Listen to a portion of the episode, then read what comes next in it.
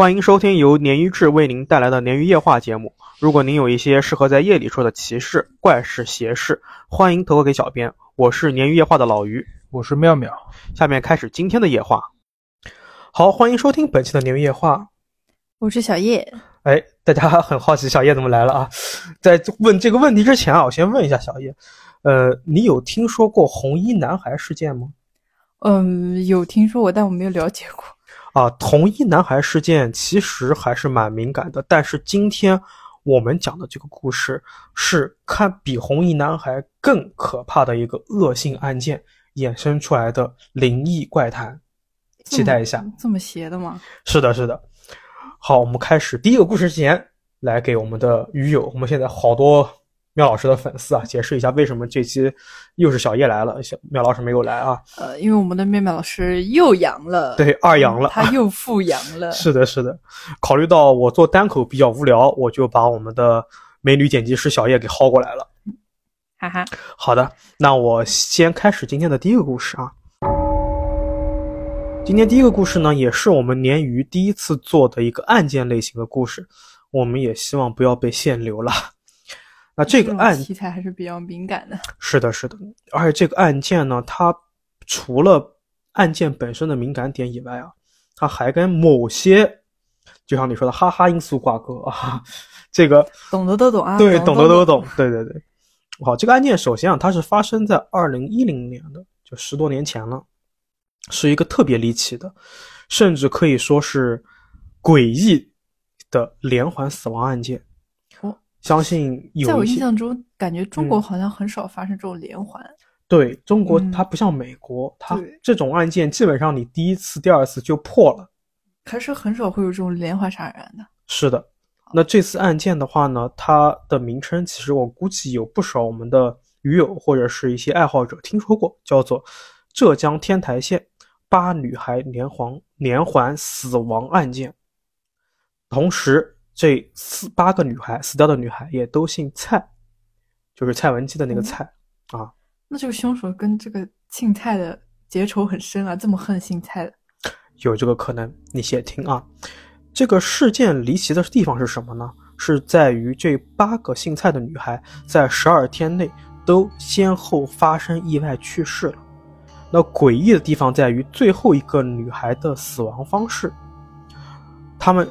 就是这这一群姓蔡的女孩啊，她们不是有什么亲属关系，而甚至最后一个死者她还是福建莆田人。我们也知道啊，这个是发生在浙江的嘛。嗯，那最后一个是福建人，只是他们都姓蔡，对，所以有这个问题。福建这个地方好像。挺挺喜欢信这些神神鬼鬼的。哎，先别急过度解读，我们先把这个 故事给你说了啊。我我我我我就是猜猜测一下，猜测一下。好的，好，合理猜测。嗯，好的。故事呢发生在二零一零年的三月一号元旦过后的第二天，家住在福建莆田市城乡区的蔡某，带着父母、妻子以及五岁的女儿，准备返回浙江省台州市天台县。他们开店营业啊，开了一个小饭店。那三十四岁的蔡志，蔡志某啊，他全全名叫蔡志什么啊？就蔡某，他是在这个天台县的实验小学、实验中学旁边开了一个小饭店，生意特别好，所以他就把一家老小呢都接到了天台县生活。他的这个有一个独生女儿，那叫蔡某涵，也就就读在旁边的这个实验中学附近有一个叫做天台县。杨颖艺术幼儿园，一大早上呢，一家五口就从老家出发了。他途经福建省连江县的时候呢，去姐姐家还逗留了几个小时，吃了个午饭。晚上八点的时候，抵达了他们的在这个天台县的这个住所。那第二天就是三月二号，第一天开张嘛，那生意比较忙。那下午的时候，大概四点半左右啊，这个爷爷去幼儿园接回了这个蔡某，就是这个小女孩。之后呢，就坐在这个店铺里面看电视了。那可能因为比较无聊，一直到了临近七点，就是小店已经打烊的时候，这个小女孩呢突然跑出去说要找小伙伴玩。那一直以来呢，我们的这个呃蔡某这个蔡某涵就小女孩啊，她都很乖巧很听话，所以呢也不会跑太远。加之因为是第一天开业嘛，所以店里面事情就比较多了，招待客人啊，包括卫生需要清理什么的。而且这个时候呢，距饭点还有一些时间，所以呢，这个忙碌的这个大人们啊，也没有太在意这个他们的女儿，因为女儿比较听话嘛。没想到意外就这么发生了。到了晚上七点四十二分的时候，和蔡某小饭店只有两个店铺之隔的文具店老板。慌慌张张地跑进小饭店，告诉蔡某说：“你女儿出事了，在电话亭那边。”听到了老板的话了，几个人就是蔡某加他的老婆，还有他的这个父母，几个人立刻冲出了店铺，来到了距文具店大概三米的那个公用的电话亭。看到是什么呢？小女孩被吊在电话亭的电话线上，双脚悬空，已经失去了知觉。蔡某的这个妻子呢，就手忙脚乱的赶紧将女儿抱下来了，平放在自家饭店前的一个桌子上，然后开始做人工呼吸什么的，但小女孩都没有什么反应。隔壁店铺的这个蔡某的老乡啊，闻讯立刻就开自己的面包车将女孩送到医院进行急救，但是在抵达医院的时候，还是因为抢救无效，不幸死亡了。这个时候就是八点十四分。就其实他们从发现孩子出现问题到急救到医院这个时间段还是非常快的，就是很及时的。嗯，但是没想到呢，还是不幸去世。对，不幸去世了。那之后呢，蔡某就报警了嘛，因为出现人命了嘛。然后天台县的这个东城派出所和刑警大队都派遣人员到达了现场进行调查。据了解是这样说的。就是第一个发现小女孩出意外的，其实不是那个文具店的老板娘，而是到他店里面买文具的一个男的男青年。那时候大概是晚上七点四十分，这个男青年走进文具店，就对老板娘说：“这个小女孩怎么这样了？”就指着这个电话亭。然后这个老板娘顺着男青年手指的方向去看啊，才发现这个女孩在电话亭里面状态不对。等她跑过去之后，她发现。这个女孩颈部被绕着电线，双脚离地已经有五厘米了。然后他用手去摸孩子的手的时候，已经是冰凉了，就赶紧找去找这个孩子家长。那这个电话亭呢，它其实就是位于这个实验中学的西面，是一个圆柱状的，高大概两米多，入口大概半米左右的一个电话亭。嗯，有个细节大家记住啊，就是这个电话。话机离地面是一米五左右，上端、下端是一米一左右，整个电话线长是八十四厘米，是属于一种 U 字形的一个一个感觉，你你能脑补到吗？就是垂下来的。嗯，是不是你这个年代的？我好像没有见过这样的电话亭。你们零零后是没看过这种是吧？好像是没有的。呃，我们其实我们八零后比较常见，就是当时手机并没有普及的时候，路边会经常有这种电话亭。嗯，因为电话连线电话你看过吗？哦，我知道，那种像座机。对对对，只不过它是固定在那个墙上。对，而且一它为了使它经久耐用，它的那根线啊，一般是有一根类似于我们淋浴的那种金属的那种连接线一样的。它会很就是很牢固，对，而且它不像淋浴头的那个线那么松散，它会比较紧一些，它是呈一个 U 字形挂在里面的。嗯，哎，那我想知道他那个电话亭是透明的还是说透明的？透明的，一般是透明的啊，所以那个男青年才能看到。如果不透明的话，你把门一关，你要到特定的角度才能看到，嗯，对吧？那真的很诡异啊！就这个凶手作案的时候，难道没有一个人看见？哎，我们先不急说凶手的事啊。好，你先。首先呢，你看啊，它这个 U 字形，这个底部啊，离地面是九十八厘米，就是一米，将近一米的样子。嗯。而且呢，民警调查完现场之后发现啊，在这个电话亭第二圈的这个钢，就是它外面会有一些呃钢管来固定嘛，来固定整个电话亭的这个结构嘛，在第二根钢管上发现了有踩踏的脚印。嗯，那这个小女孩经过尸检报告显示，她身高是一米零四，就是一米出头。那脚跟到下巴是八十六厘米。嗯，也就是说，他如果是想要自己挂上去的话，他确实是需要借助一些外力的，无论是他自己爬高了，还是说是别人抱他上去的，对吧？嗯那死因很常见嘛，也不知道很常见，就是死因就很明显啊，就是勒死的。他颈部有一处长达二十六厘米、宽约零点六厘米的开放式翼钩，就是勒痕啊。嗯那翼钩呢，跟电话线的花纹相符，没有任何外伤。但目前来说呢，没有任何他杀痕迹，就是没有任何挣扎的痕迹。所以在事发的第二天，也就是三月三号，公安局就是以是还这个女孩意外缢颈死亡，出具了一份结论，出具了一份报告，通知了蔡某一家。但是这么小的女孩，为什怎么可能自杀呢？对，所以很诡异啊！对，所以这个案子他或者会不会是有什么人引导他这样去做呢？对，所以他这个案子的第一个疑点很离奇的地方就在于，这个女孩啊，她在电话亭里面玩着玩着，为什么会把自己吊死？而且呢，在正常的这种刑侦案件里面啊，不到二十四小时就给出结论，有点太快了啊！当然，这只是一种说法啊，嗯而且还有其他的一些有关意外事故的疑点，比方说，这个尸检报告啊，它并没有公布这个异钩就是勒痕这个分布的具体情况，也没有提及颈部肌肉、动脉、软骨的损伤情况。如果说你要去鉴定是自杀或者意外或者是他杀，以上的这些东西都是重点的证据，但是没有公布。既然已经是个公开的尸检报告了，他为什么不公布？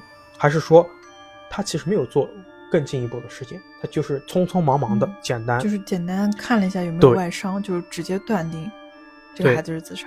对，还有一点就是之前咱们出现的这个具体的数字啊，文具店的这个老板娘说自己发现的时间是七点四十分，但是也就是说，这个小女孩从家里面出去七点三十分左右，到被自己发现被无论是发生意外还是什么的被勒四十七点四十，中间是仅仅过去了十分钟。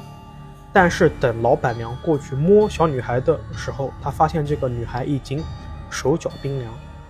一般来说呢，人死后大概是在五到十分钟开始体温降低，也就是说，如果说他摸到这个孩子手是冰凉的，那他最迟要在七点三十五分死亡，就有一个时间差。嗯，所以，这个女孩如果是这种情况啊，那是不是证明她一出门就一出门就玩，就直奔电话亭去上吊，就很有目的性，不然她这个时间对不上，就很诡异呀、对吧？很诡异。就这么小的小朋友，而且他之前也说是去找小伙伴玩了，对那他为什么没有去找小伙伴，而是出现在这个电话亭里？，对，而且很快。关键是根据所有的人证和家属提供的这些时间，如果说这些时间都是准确无误的话，那推断下来，他的死亡时间应该不超过三分钟，基本上就是一出门就去挂，嗯一挂就死了。嗯无论是他出门有这么强的目的性去电话亭做这种危险的动作，还是说是这么在这么短的时间内就窒息然后缺氧死亡，其实都是比较难的。不是所有事情都是这么一蹴而就，或者说是对呀、按照而且他还只是个小孩子，是的，是的。而且目前的死因就是电话线压迫颈部，叫做颈动脉啊，颈动脉引起的反射性心跳停止，是有这种就是唯一的一个呃致死原因吧。嗯但是他的这个死因鉴定上面意见写的是窒息。那么也就是说，女孩七点三十五分出门，到她窒息不会超过十分钟，甚至是五分钟，啊，这个是第二大的一个很有疑问的一个点。那第三点呢是台天台县的这个警方做了这个实验啊，这个电话线确实是能够支撑两百斤的物体不断落，但这不是重点，就是，嗯，你要想啊，这个电话线虽然是不断的，但是她这个人，就是这个女孩，她是怎么挂上去的？嗯，跳上去的，被人抱上去的，踩着那个栏杆爬上去的。如果这个电话线不是正好能形成一种活结状，就是类似于那种上吊的那个绳子的那种状态，这个小女孩很难这么准确的把自己的脖子挂在勾在上面。对，就是太巧合了，就有点匪夷所思。说实话，她挂上去的话，那电话不不应该会掉下来吗？对，这也是一个点，就是电话它虽然是被卡在那个，嗯，呃，怎么讲是那个就是卡槽里面，它拿下来之后才能打电话嘛。但是它电话线有这么大的一个强度，但电话本身有没有，卡槽有没有，都是疑问。对，就怎么能它怎么能刚好支撑它能卡住？对，所以最关键的就是说，小女孩她目前被，就是她自己能够把自己挂上去，唯一的解释就是，她踩到那个栏杆上面，把自己挂上去，同时还要保证这个电话不会从她的卡槽里面掉出来。嗯但是呢，呃，也就是因为这个女孩年龄比较小，这个事情过于诡异，加上来的太突然了，所以他们蔡家人就是整个家庭啊，简直痛不欲生。短期内并没有针对死因去纠结，啊，一直到三月七号，也就是事情已经过去四天了。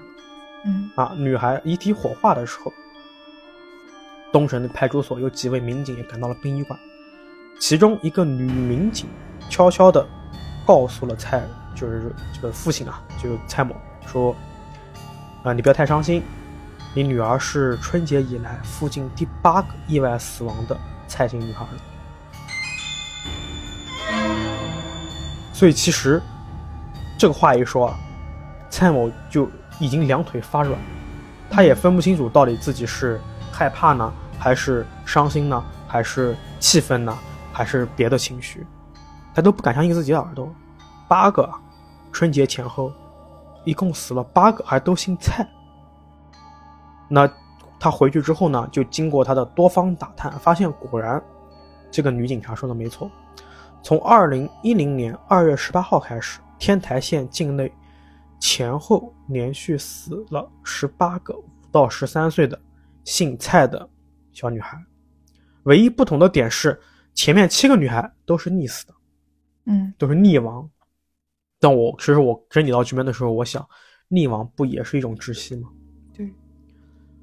然后这个八月十八号大年初五啊，就是当天吃过午饭的时候，就是我们来介绍一下这个前面几个女孩的这个情况啊，已经故去的这个蔡姓女孩。天台县有一个下面有一个叫做王村，有五位七到十三岁的这个蔡姓小女孩相约在一起外出啊，但是一直到傍晚呢，也没见这几个孩子回来，他几家人就四处找啊，找不到。到当晚七点零七分的时候，家长就没有办法就报警了，而且电台还滚动播放寻人启事，因为那时候会收听电台嘛，嗯。也没有任何结果。一直到失联之后的第五天，有人在邻村叫做同宜村的一处鱼塘发现了五个女孩的尸体，最后警方认定这五个人是溺水死亡，所以就很惊讶嘛，就是五个女孩同时溺死在鱼塘里。我怎么觉得这个村子的名字也有点同一村对，就是共同的友谊，然后刚好这几个女孩子，就一起，嗯，就是像有一种暗，也有一种巧合，命运的暗示，命运的安排对，所以当时大大家怎么想的？有人推断是不是有其中一两个人不慎落水，然后其他人去救，然后没救成。但是他们中间有一个孩子是十三岁的初中生，照理说不应该这么不冷静。而且据家属反映，这五个孩子里面有三个都是会游泳的。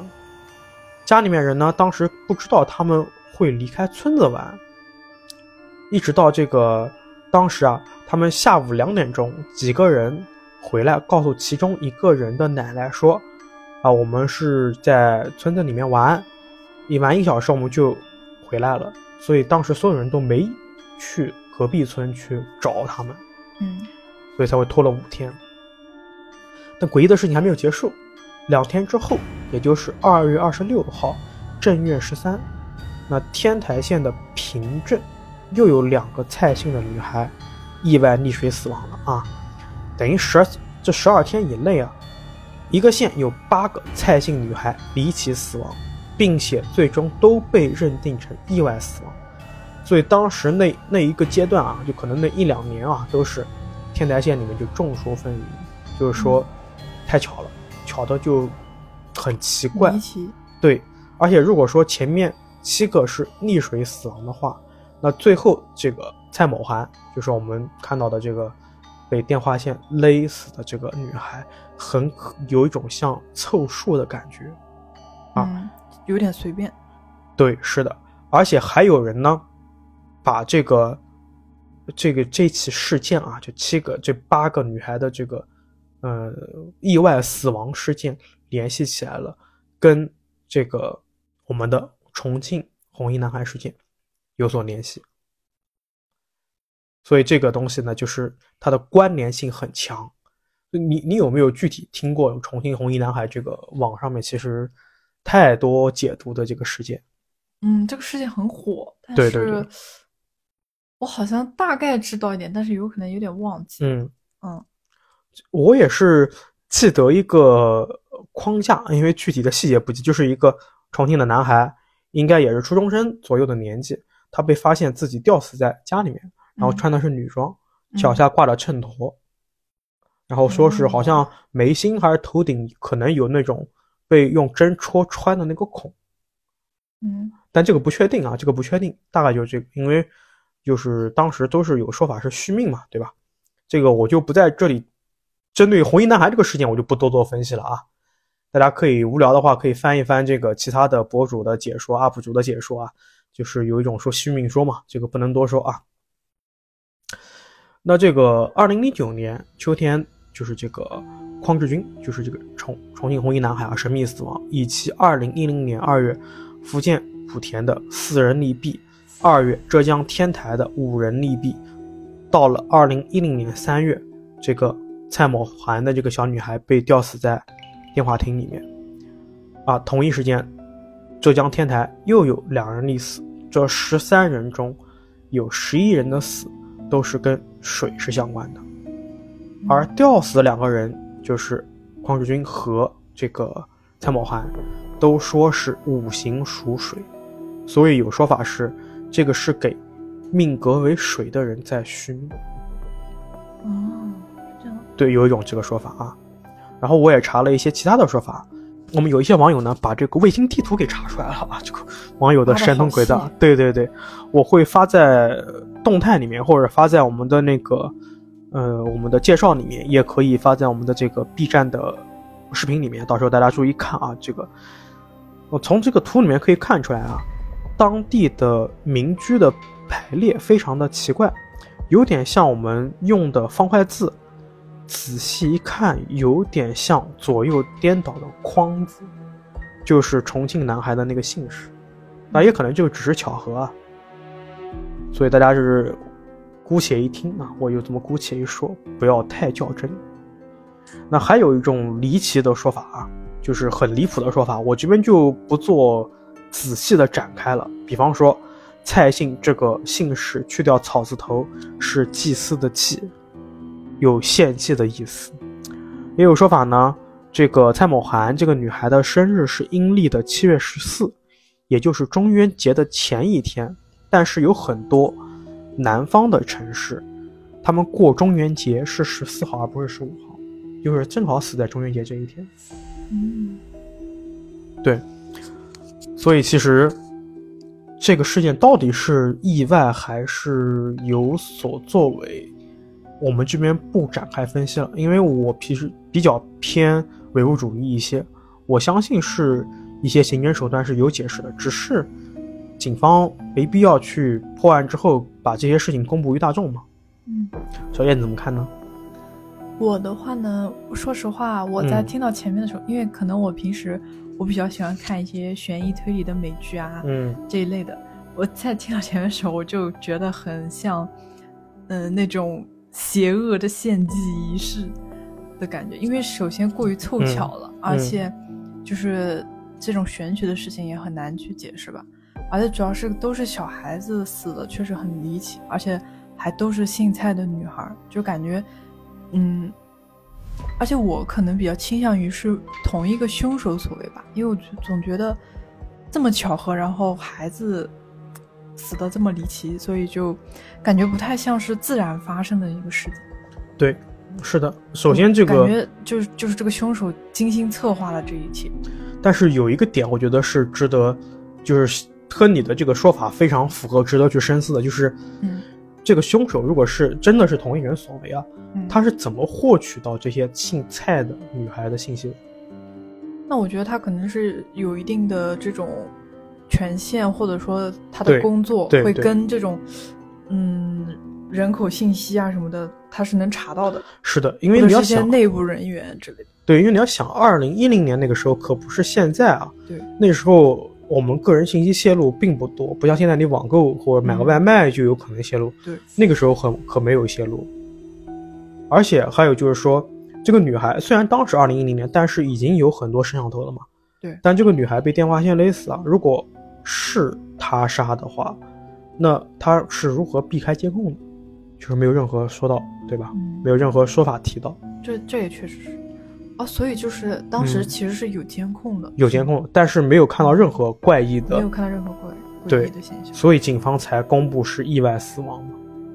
还有一点就是，我当我去翻了一下当年的黄历啊，当年的初五、初六、初七、初九、初十三、十四、十五和十七都是一祭祀的，正好这些这八个，这不是这八个了，这。十二个孩子的去世的这个情况都踩在点上了，哦，八个孩子讲错了，八个孩子，十二天八个孩子嘛，都踩在了点上，就挑正好挑在那个时间，是的，就是正好对应上一祭祀的这个时间段，所以也很诡异。那真的是越想越越 越恐怖。对啊，所以他才会被叫做近十年最诡异的一起。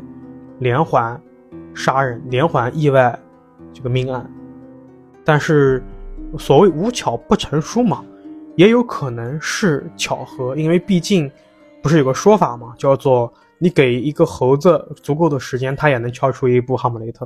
嗯嗯嗯，好嘞，那我们的鱼友听完这个故事，你们怎么看呢？欢迎把你们的看法发在评论区，我们一起探讨一下。那第一个故事到这边。嗯，那今天的第二个故事呢，就由我来给大家讲述。然后这个第二个故事呢，也是一个投稿。嗯，好，嗯，那我就直接开始说了。好的。嗯，这个故事呢，是来自于小小红书的一位鱼友，因为他有很多朋友都活跃在小红书，所以呢，他是需要匿名。我们下面就简称他为小菊。好的。然后小菊同学说他在佳木斯上大学，佳木斯应该是黑龙江的。对吧？嗯，对。然后故事呢是发生在二零一二年夏天期末考试的时候，当时呢，呃，他们期末考试被安排在一幺幺八号实验楼。嗯。然后小菊补充说呢，这栋楼是他们学校医学生的实验楼。嗯，然后这个楼里面有尸体标本这一类的，同时还会做一些动物实验。而且这栋楼可能是因为朝向的原因，走廊常年都是很黑暗的。然后白天呢也是需要开灯的，然后当时又是期末考试期间嘛，考完最后一科之后呢，小菊他就跟他两个舍友一起回寝室了，因为他们交卷交的迟，所以呢回去的路上呢其实就已经没有什么人了，而且平时学校可能考虑到这个安全问题啊，就不太给学生坐电梯，呃，但因为当时考试实验楼里面也没有什么人嘛，所以呢。嗯，图方便嘛，小菊就跟舍友们偷偷去坐了这个电梯。这可不兴坐啊！你要想啊，一个医学实验楼，又有大体老师，电梯这种密闭空间，是的，简直就是恐怖灵异故事的一个 标准场景啊！资深，是的呀。我我就继续说了，嗯，然后他们一行三人呢，就从五楼的电梯，呃，他们是从五楼上了这个电梯。嗯，然后在电梯运行的期间呢，一直在聊天，因为刚考完试嘛，所以就大家都在交流考试的内容啊、答案的情况啊，而且也会聊一聊自己会不会挂科什么，大学嗯生非常正常。然后考完试之后呢，他们三个人也是比较放松嘛，就是一个很欢乐的状态。嗯于是当时在五楼的时候呢，除了他们三个人之外，还有一个人也是跟着上了电梯。然后当时小菊，呃，因为在聊天就没注意，他余光看了一眼，看到是一个穿白大褂的一个医学生。嗯嗯，然后等到电梯到四楼的时候呢，这个这个医学生就下电梯了。嗯然后因为这个医学生当时他是在里面比较里面的位置，他下电梯的时候呢，也穿过了小菊这几个人嘛，嗯，所以小菊他就对这个印象就比较深。不会不是人吧？嗯，目前看来应该，而且四楼嘛，对吧？嗯嗯，四这个数字也是很有深意的。嗯，然后呢，电梯呢就继续开始运行了嘛。呃，到了三楼了之后呢，又进来了一个女孩。这个女生呢，她是穿着紫色的棉服，扎着一个马尾。然后这女生进来的时候呢，她是低着头的，嗯，所以当时小菊他们呢也没有看清楚她的脸。而且很奇怪的是，这个女生一进电梯呢，就背对着小菊三个人，然后那铁定是他了。站在，而且站在角落里一动不动。是的，那铁定是他了。嗯，这个行为就非常诡异，对吧？然后到这里的时候呢，小鱼就心想，可能因为这个实验大楼比较冷嘛，而且对，再加上就是三个室室友在一起嘛，就嗯可能没有想的太多。然后他就继续跟他另外的两个室友就聊天。嗯然后在期间的话呢，电梯也是正常下行的，嗯直到电梯再开门的时候呢，这个紫色棉服的女孩就直接走出去了。但是呢，走路姿势有点怪怪的。嗯嗯小菊他们呢，刚要出电梯嘛，突然愣住了，嗯因为电梯外面是一片黑漆漆的走廊，嗯，而且一个人也没有，只有只有那个女孩远去的身影。就等于是到了，有点像我们之前有一期小赛他哥哥开电梯之后去了那种里世界的感觉了。对，很神奇吧？嗯然后小菊和室友三个人同时就抽身了，很默契的看向楼层，发现显示屏上竟然还在三楼。就没动。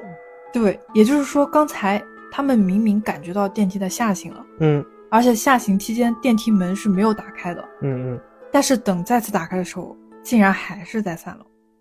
我去，就是有下坠感，对，但是电梯还在三楼，但是还是在三楼。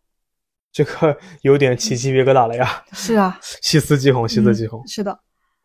然后小菊呢，在继续在投稿里面跟我们说，他们嗯学校的这个电梯呢，是其实是不停二楼的，因为二楼呢，嗯，这个二楼直接被装修成了校工的换衣间，所以嗯就是为了避免这种尴尬的情况，直接就把这个电梯口给封死了。啊！所以也就是说，呃，他们其实理论上来说，从三楼往下的时候，开门之后应该就是一楼，因为二楼是不停的嘛。对对，而且他们几个上了电梯之后呢，这个电梯很明显的有下坠的感觉，嗯那就说明这个电梯就应该是正常在往下运行，是的，而且中途也没有任何再次上升的感觉，那就嗯说明电梯不是因为说跑到一楼没有开门，然后又自动跑回三楼的，嗯嗯嗯，对吧？对，而且还有一点非常可疑的是，当时三楼那个紫色棉服女生上来的时候，小菊和舍友他们三个人看到外面走廊是很正常的，嗯灯火通明的。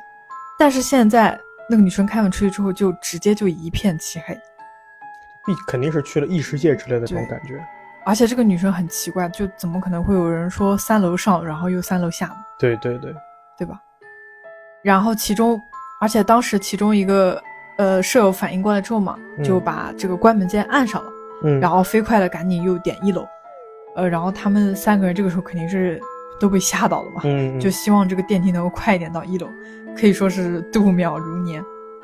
然后再，然后电梯最终终于到了一楼，嗯然后小菊说她不知道其他两个舍友是什么感觉，自己是汗毛直竖，一身冷汗。就吓死了。对，而且这个还是大夏天的，嗯，但是却出了一身冷汗，就被吓到了。嗯然后电梯门一开了之后呢，小菊和她两个舍友就拔腿就跑。那小菊呢？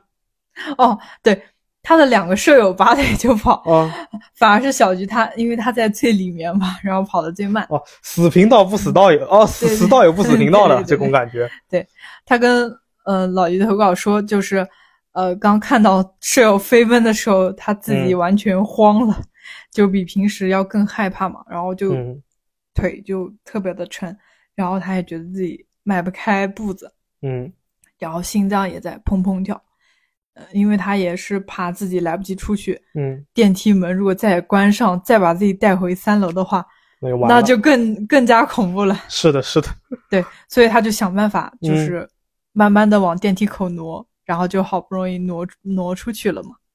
嗯然后最后他就呃一瘸一拐的就跑出了实验楼嘛。然后舍友们就赶紧问他说：“你为什么不快点跑呢？”嗯，然后他也就问舍友们说：“就就就说你们怎么能跑这么快？” 你们怎么能丢下我？对对对，可能就两反射弧不太一样。嗯，也可能真的是被吓傻了，然后就走的比较慢一点。对，然后他们呢在对话的时候呢，小菊呢就突然想到一件事情，嗯嗯，在上上个期末的冬天的时候呢，这个幺幺八宿舍楼呢有一个女生，她在期末考试周的时候跳楼了，哦，但这个跳楼的原因呢众说纷纭嗯啊本。而且本来当时应该是有新闻报道的，嗯嗯，但是因为学校嘛，就是懂的都懂，嗯，所以呢就封锁了。对压这个消息就被压下去了，然后具体的这个新闻呢也是找不到了，嗯而且当时新闻的这个配图的时候呢，是有一个死者躺在地上的，那佳木斯的我们这个鱼友可以搜索一下啊，嗯搜索一下，看看是不是说不定真有。有这个相关的一些内容还可以查得到。对对对，嗯，而且这个死者他当时躺在地上这个照片呢有打码，但是也依然能看出来是穿着紫色棉服的一个马尾辫的一个那。就是刚才那个。对，而且他们大学的学生都看到过，就是当时应该有一些人目击了这这个事情。然后后来呢，呃，我们在跟这个小菊沟通细节的时候，他说，在发生跳楼事件之后呢，学校在实验楼的这个楼梯里面挂了很多镜子，嗯。而且如果是单纯的镜子也就算了，嗯。关键竟然挂的是铜镜，嗯。而且如果如果是铜镜呢，也那也就算了，而且它还都是红颜色的铜镜，非常的奇怪。嗯。而且还有一部分楼梯的台阶也被涂成了红色。这里呢，也是希望有一些懂的鱼友可以在评论里面聊一聊，为什么会有红镜子和红楼梯的这种设置。嗯。那所以故事到这边就结束了，是吧？对，这个故事就到这里。然后他们本身也没有发生什么危险，就好在本身应该这样说，对吧？好对在对对对，本好在他身没有发们本。身也没有出什么事情。就那个女生可能只是在重复她生前最后的一些对行为或者动作。对对对，因为确实有这种说法，说就是可能有一些、呃嗯怨灵啊，或者说死的比较异常的人，他在会一直重复他生前的举动。对，我倒是知道铜镜和红色，因为如果这个红色是朱砂的话，它确实是辟邪之用的。但是我还是确实没听过把红色和铜镜结合在一起形成了一个红铜镜，这个确实很诡异。就是没对没没有听说过啊。当然，我相信咱们懂的鱼友可以在我们的评论区给大家做做科普。就还有一点，中间这个说到的小菊说到的说，他说看到这个女生远去的背影，有点走路有点奇怪。嗯我听完就是知道这个女生是就之前往不能说往死，就是去世的这个跳楼的这个学生。我第一反应是，她是不是走路踮着脚的？哦因为之前咱们投稿里面有类似的，嗯，我忘记有没有讲过啊？可没讲的话，可能也在后面投稿我们的节目里面会用啊。我当时看，我当时看的时候，我还以为是因为嗯，呃，这这个女生她当时跳楼摔断了腿，所以、哦，也有道理。嗯，所以她死了之后，她就因为她的腿已经摔断了，所以她走的就不正常。，对，哎，很有道理，很有道理。是一个很奇怪的状态，所以她只能那样。我再到时候再问问小菊啊，看看嗯，具体的情况到底是什么样子，看她是怎么认为的。是的，而且感觉就是她应该就是一直在这个三楼的这个里世界里循环。啊，那真是有有点往生灵的这种地缚灵的感觉。，对对对对，就那天刚好巧了，撞上了。是的，是的。好，那这个故事就到此结束啦。OK。好，今天第三个故事呢，来自于我们的小宇宙鱼友，他的这个 ID 应该是一个默认 ID，他没改名，叫做 HD 一四三九二 Q。下面我们称他为小 D 啊。我一开始还以为叫默默，默默是小红书哦，小红书我们 对投稿有四个默默，目前四个默默头，然后第五个默默是我们的朝无颜色，我们的这个嗯老鱼友，他把自己名字改成默默了，然后跟我说我是我哎，我说你是谁呀、啊？真的默默为为什么会有这个默默？啊，我们事后再说啊。我先说这个故事。好的，那小弟说呢，他这个故事啊，埋在他心里面已经好几年了，也是借着鲶鱼发泄一下。他投稿的时候说呢，可能也就是因为自己发生了这件事儿，所以这几年对灵异类节目特别感兴趣。啊，机缘巧合之下呢，听到了鲶鱼，觉得我们做的都是那种真实故事啊。我在这边说都是假的啊，大家别当真啊，都假的，都假的，不然过不了审啊。打假打假嗯，，打假打假，都是故事。所以呢，小弟第一次有一种想要把埋在心底里面的这种故事说给大家听的这种想法啊。老于再补充一下啊，鲶鱼说的都是假的，大家相信科学。嗯，好，小弟的故事发生在二零一七年，小弟那个时候还在上大学，和宿舍的几个兄弟呢，利用暑假的时间一起去泰山玩。自古不是说五岳归来不看山嘛，就是泰山其实嗯泰山归来不看岳，对，很有嗯代表性了，很有代表性。那小弟说呢，他当时跟朋友准备的还是比较充足的，完全没有高估自己的体力。那一路上呢，爬爬停停，节省体力，非常的顺利。一直到了半山腰的地方，小弟和朋友们突然看到，哎，在这个爬山的台阶上面出现了一只大蛤蟆，癞蛤蟆。哦，其实这这边啊我只要说到这儿，我只要给阿伟说，阿伟在照片上已经扑街了。啊，每我们其实鲶鱼你会发现每个人的点都不一样。对，妙老师是恐怖谷和虫子，嗯我可能是单纯的虫子，嗯，阿伟是蛤蟆。OK，就有一些 PTSD，对对对啊，我们我们说回正题啊。那几个人觉得很有趣嘛，就这么高的山上，你看到松鼠啊、猴子什么都不奇怪，对，那怎么会有一只这么大的蛤蟆呢？小弟说，这个蛤蟆看上去啊，比普通的牛蛙都大一号，都快有一个小脸盆那么大了。哇，那么大的对对对蛤蟆，但它看上去是那种癞蛤蟆，就是身上麻嗯古赖赖的那种，它不是那种树蛙之类的，所以大家也没敢去碰。然后这个蛤蟆呢，就扑啦扑啦扑啦的跳了几级台阶，拐进了登山道旁边的树林里面。那不知道是好奇还是别的情绪啊，他们几人呢就不约而同的都去这个树丛里面看蛤蟆，看看它跳到哪边去了好。奇心害死猫啊！对对对，拨开这个小树丛之后啊，没看到蛤蟆，但是小弟发现了一块看上去特别圆润的黑色石头，啊，我脑补的就是那种雨花石的那种，哦，我我是这样脑补为什么是黑色的？感觉自然界中黑色石头很少见啊，。很少见。嗯，那这个石头看上去就略显诡异了，因为这么高的山，如果是这种什么平流层、什么平基层、什么就是有水流冲刷的地方，嗯，它可能会有这种光溜溜的石头，就是小弟讲想的啊。但是我补充一句，身上毕竟有山泉嘛，也正常。嗯那小弟胆子大，他就直接用手去拿了这个石头，果然跟他想的一样，石头是冰凉如霜的，就特别凉。嗯嗯然后朋友呢还调侃他说：“呃，这个石头说不定里面是玉啊，你切开之后，反正石头也不大，你带着吧。”小弟还真的真大。对，小弟还真的就鬼使神差的把石头装进口袋带回去了。啊，嗯呃，我们快进一下，就中间细节我们就不说了啊，就省略了。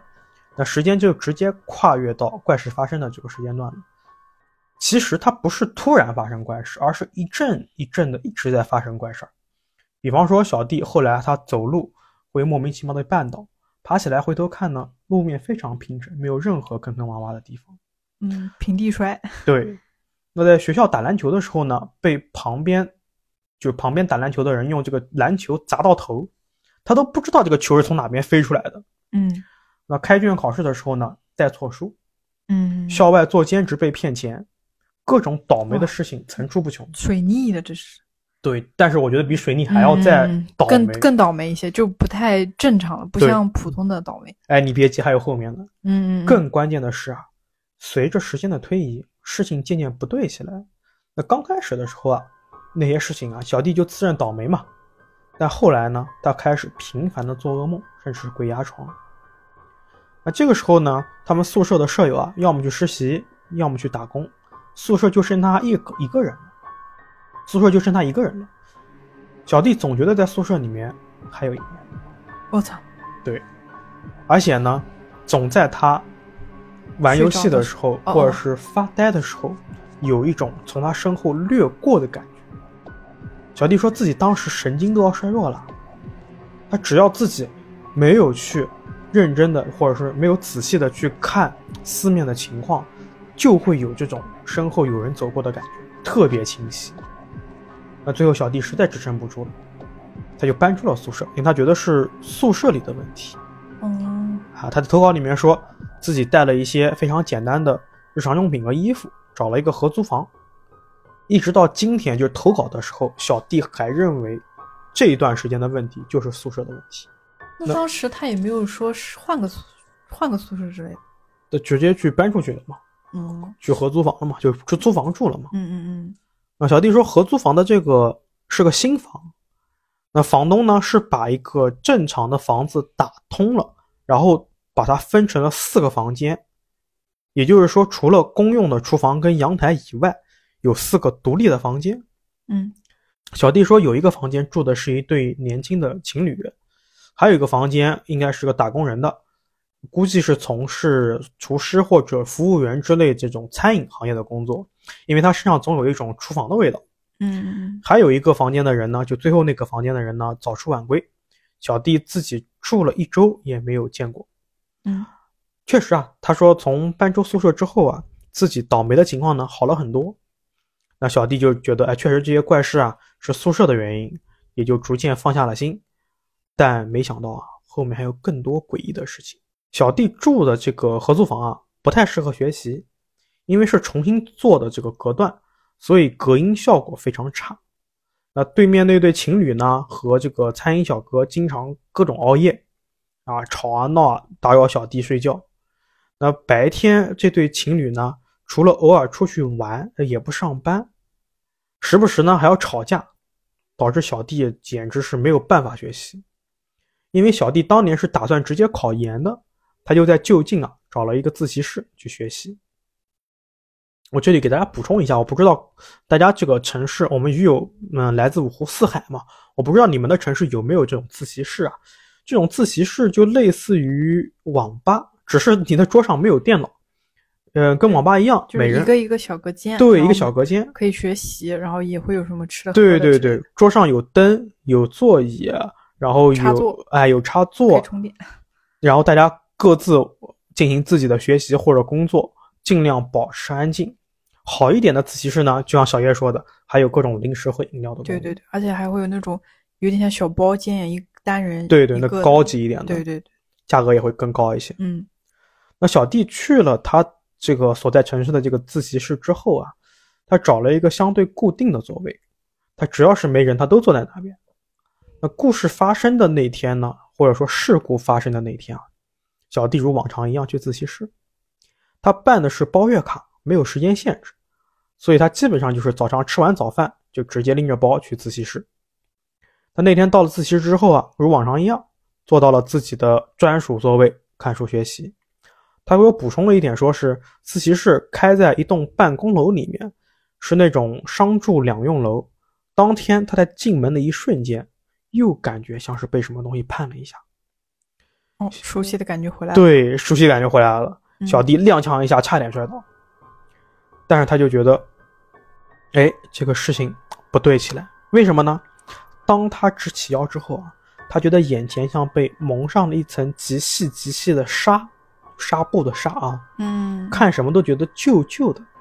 嗯整个办公楼也显得比平时更破旧和肮脏，有一种有点像寂静岭的这种既视里感。进入里世界了。对对对，但是也没有那么夸张。小弟说啊，嗯嗯，他在心里面就不断安慰自己说：“哎，不要想太多，不要想太多。”继续往楼里面走。当他走到自习室门口的时候，却迟疑了，因为这个自习室呢，它的大门是感应门，但它现在出现的这个自习室门变成了普通的那种玻璃门，就是要推的那种玻璃门。嗯小弟甚至跑去看了一眼自习室的这个门牌号，哎，没错呀，怎么把门换了呀？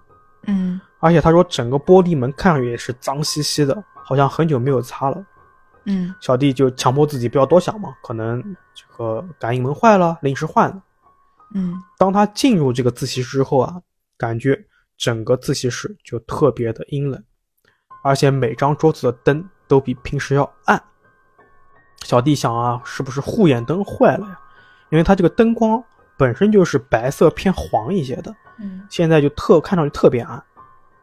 等他走到自己常坐的那个位置的时候，小弟一把拉开椅子，没想到啊，椅子上这个座位上啊满是灰尘，甚至在这个桌子上还出现了一些垃圾碎屑。最让他恶心的是啊，还有指甲。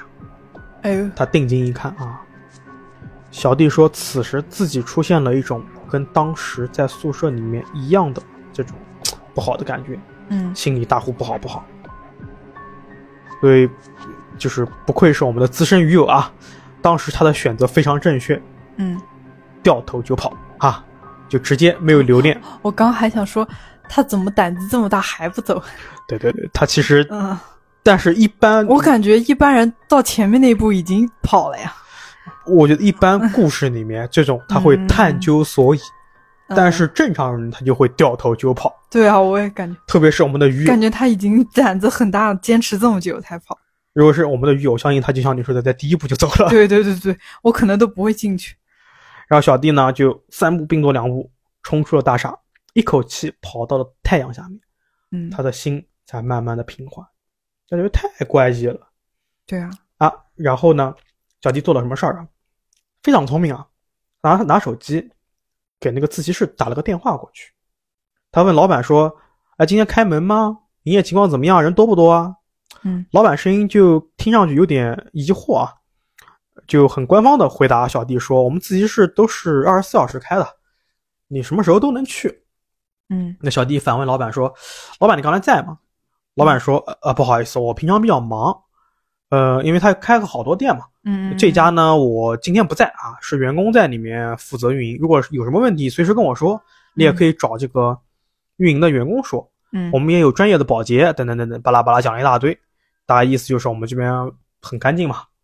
对因为老板觉得可能是小弟对自己有什么不满的地方，要退卡什么的。嗯那小弟没有要得到想要的答案，也就把电话挂了。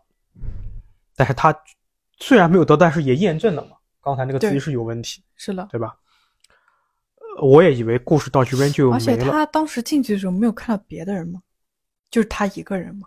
他没跟我说哦，我可以问问他。可能没有说具体的情况。对，啊，我本来以为故事到这边就结束了啊，还没有。还有后续。对，第二天小弟如往常一样又去了自习室。我的天哪，啊、他的胆子真的好大！我我你要换个角度想，真的蛮厉害的。你要换个角度想，嗯，你就其实如果是我，我也会去，为什么呢？花钱了呀，我报了月卡呀，不好退。但是要我的话，我可能会过一阵子再去嘛，就这么教啊、哦，他是为了考研，对争分夺秒，可能是而且大学比较穷嘛，也有可能。是吧？万一嗯不给退全款什么的，对对对对，那小弟呢，第二天就磕磕兢兢战战的走进了这个大厦啊。他特别注意到脚下，呃，今天上自习的这个自习室的这个楼层啊，映入眼帘的，哎，跟之前一样，也是自动感应门。嗯自习室呢也挺干净的，嗯也三三两两的有人了啊。嗯嗯那可能前一天真的没有人，嗯，他特意这样说了嘛。嗯嗯嗯那小弟呢，挠了挠后脑勺，就想，昨天怕不是看错了，还是做梦，就是自己压根就睡了一天，做了个梦。他就一边挠头一边走到座位上面，但是让他瞳孔瞬间放大的是，他常坐的这张桌子上和昨天一样，指甲，满是碎屑，对，还有指甲。小弟就强压住自己的这种冲出去的这种冲动，去找前台，让这个负责的这个前台过来喊清洁工去打扫。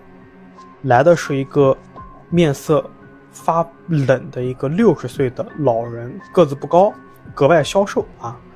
小弟说，这个老人一言不发的在这边打扫卫生，然后从嘴里面挤出了几个字，声音极低。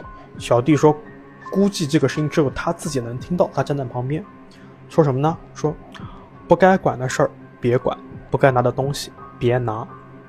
我操！看到这，我的脸都起鸡皮疙瘩了。好好好恐怖啊！他在对谁说呢？对他感觉像自言自语，很诡异啊。小弟说自己被吓得都结巴了，说说说你你你你说什么？然后吓得都叫起来了。就自习室其他人都纷纷过来看过来了嘛，因为他都喊出声了嘛。嗯嗯。然后这个老人抬起头，一脸疑惑，用特别浓的有这种口音的这种方言的说：“嗯，我没说话呀。”我操！那刚才是。被附身的吗？对，我的天哪！但小弟说，他看到老人在说这句话的时候，脸色从迷惑啊，变成了一种叫做阴狠的一种脸色。嗯嗯嗯。他自己吓得连连后退，他正打算跑跑离这个自习室，被这个前台小妹拉住了，不停说话。就是前台小妹很简单嘛，就是说意思是我我们这个卫生不小心弄乱了，我们已经扫干净了，你不要给我们留差评什么的。然后小弟敷衍了几句，赶紧跑开了，就出去了。那自此之后呢，更可怕的事情就缠上小弟了。小弟开始在各个地方发现碎屑和指甲，一开始是自己房间的角落，然后是在厕所干湿分离的那个呃地面的那个框子里面发现的，嗯，然后在厨房发现的。然后在阳台发现了，甚至他去常去的饭店也看到。这个鬼有点埋汰呀，怎么回事？那么多指甲？哎，你别急啊。嗯嗯，指甲这个东西有说法吧。哦。甚至小弟他说他自己在自己刚翻开，就是刚看了不久的书页里面看到的这些东西。嗯。小弟说，当时在宿舍的那种恐怖感再次袭来，而且更加猛烈，让他不知所措。有一次，小弟就强忍着恶心，就认认真真看了这个奇怪的指甲。然后他确定，这段时间他看到的这个指甲，都是同一个人的，或者说是同一只手上的，因为这个指甲碎屑比一般人的指甲碎屑要白。嗯，一般指甲都是那种淡淡黄色的。我靠，你想的好细啊！嗯，我当时就没没敢对的对的，因为因为一般人的指甲是会，嗯呃，怎么说呢，白色偏一点点红。你想的太细了。嗯嗯嗯。然后小弟呢，这个时候已经放弃学习，或者说放弃这种科学辩证了，他就直接跑到这个庙里面去拜了拜，求了一个香囊，但是还是没用。嗯。然后他就开始在网上找各种人问啊，寻求帮助啊，但靠谱的不多。最后实在是没办法，他找到了自己叔叔。小弟给我补充说呢，他说自己父母呢相对都是比较唯物主义。嗯，那这件事肯定都不相信。对这件事，你给他们说的话呢也是白搭。这个叔叔虽然没什么信仰啊，也是这种偏唯物一点的，但是呢走南闯北多了之后啊，见识比较广，所以叔叔听到小弟说了这个事情之后啊。没有当下立刻给出什么结论，他让小弟呢，先去住的地方找找，是不是有什么奇怪的东西。嗯，小弟听了叔叔的话，就开始翻箱倒柜了。最后，他在自己的单肩包的夹层里面发现了那块石头，就是那块他当年从泰山带回来的黑色的冰冷的石头。就听到前面，就感觉应该就是这个石头有问题。石头有问题。但其实我们在看写稿子或者看稿子或者整理稿子的时候，嗯，他特意在前面叙述了石头嘛，对，我们是能 get 到的。但小弟当时我相信他是对他肯定没有想，而且我觉得为什么这个石头会在他包里面？哦，他后来就没有拿出来，是不是？对你别急啊，小弟呢他就一脸懵逼，他记得这个石头带回来的时候啊，自己随手丢在一个盒子里面，和自己一些很不很多不值钱的什么项链放在一起了。而这个盒子呢，应该放在宿舍里面，没有带到这个合租屋。嗯，但是他现在出现了，就很离奇的出现了。那他没管太多，他就把这个事情给他叔叔说了。叔叔让他赶紧把这个石头扔了，但是不要乱扔。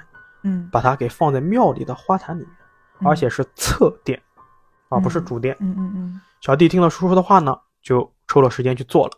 果然，自从他把这个石头请走之后啊，怪事就再也没有发生了。那我们的这个故事就到这边就结束了。小弟说呢，他说也不知道自己的故事算不算灵异，总之呢，说出来也是一种解脱。然后他也奉劝大家，就是不要乱捡东西。哦，哎，那寺庙的这种侧殿是不是有什么说法？是，难道是可以往生吗？这个就是我向鱼友提的今天的最后一个问题，因为我上网查，我我也查到一些说法，但是我觉得不太靠谱，嗯啊，不太靠谱，所以也希望我们狱友能懂的，也可以在评论区里面评论评论。因为我当时听到这个，我的感觉就是像怎么说呢，嗯一个 怨灵他得不到解脱，他就通过做一系列这样的事情，让这个怎么说呢，这个小弟去帮他解脱吧。把这个石头放到对特定的位置，我感觉有点像是他这样做了之后，他就终于解脱了嘛，因为跟佛教啊、寺庙这些相关，是的，是的，也很也有可能，只是我的一个猜测。也很有可能啊嗯。我也想听听大家不同的看法。OK，那今天的鲶鱼到这边就结束了，也辛苦小叶了。呃，没关系，呃，我们也是希望妙老师能够早日回归。好的，好的，我也会把你的这个祝福带给我们阳中的二阳的妙老师。好，那跟之前一样，如果您有什么适合在夜里说的奇事、怪事和邪事，欢迎给鲶鱼投稿。任何一个可以联系到鲶鱼的渠道都可以私信投稿。拜拜。拜拜。